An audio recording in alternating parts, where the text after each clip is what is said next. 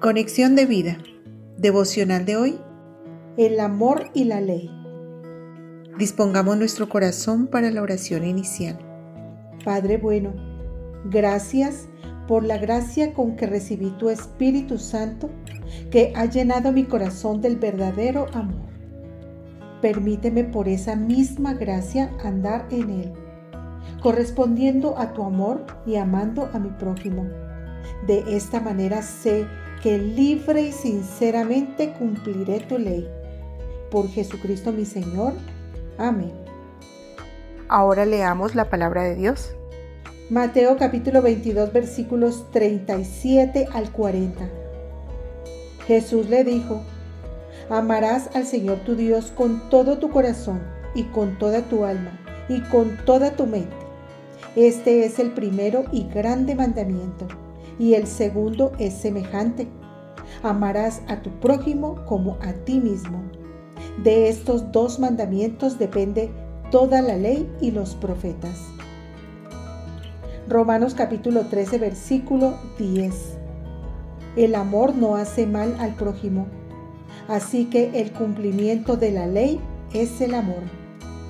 La reflexión de hoy nos dice, es curioso ver cómo frecuentemente como personas tratamos de cumplir la ley y no podemos. Quizás hacemos el bien algunos días, pero luego volvemos y pecamos. O quizás cumplimos de manera fácil y espontánea algunos mandamientos, pero otros se nos convierten en una carga difícil y pesada.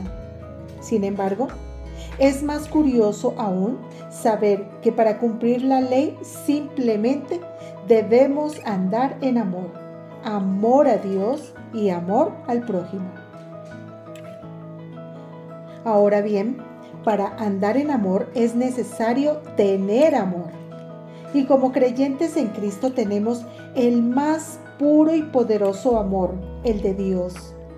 Dice Romanos 5:5 y la esperanza no avergüenza, porque el amor de Dios ha sido derramado en nuestros corazones por el Espíritu Santo que nos fue dado.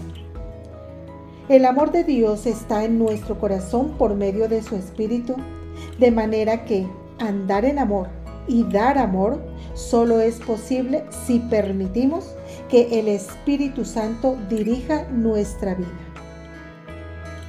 Pues Primera de Corintios 13, del 4 al 7, nos dice cómo es el amor. El amor es sufrido, es benigno. El amor no tiene envidia. El amor no es jactancioso, no se envanece, no hace nada indebido, no busca lo suyo, no se irrita, no guarda rencor, no se goza de la injusticia, mas se goza de la verdad. Todo lo sufre todo lo cree, todo lo espera, todo lo soporta. Y el fruto del Espíritu es Gálatas 5, 22 al 23.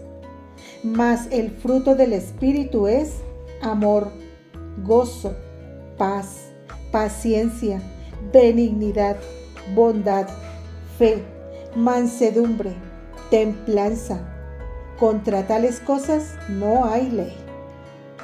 De manera que para poder practicar el amor y cumplir la ley, porque el cumplimiento de la ley es el amor, nuestra única esperanza es que, por medio del amor de Dios y la gracia de nuestro Señor Jesucristo, mantengamos una comunión diaria y constante con el Espíritu Santo. Porque el ocuparse de la carne es muerte, pero el ocuparse del Espíritu es vida y paz.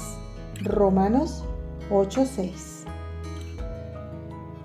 Visítanos en www.conexiondevida.org.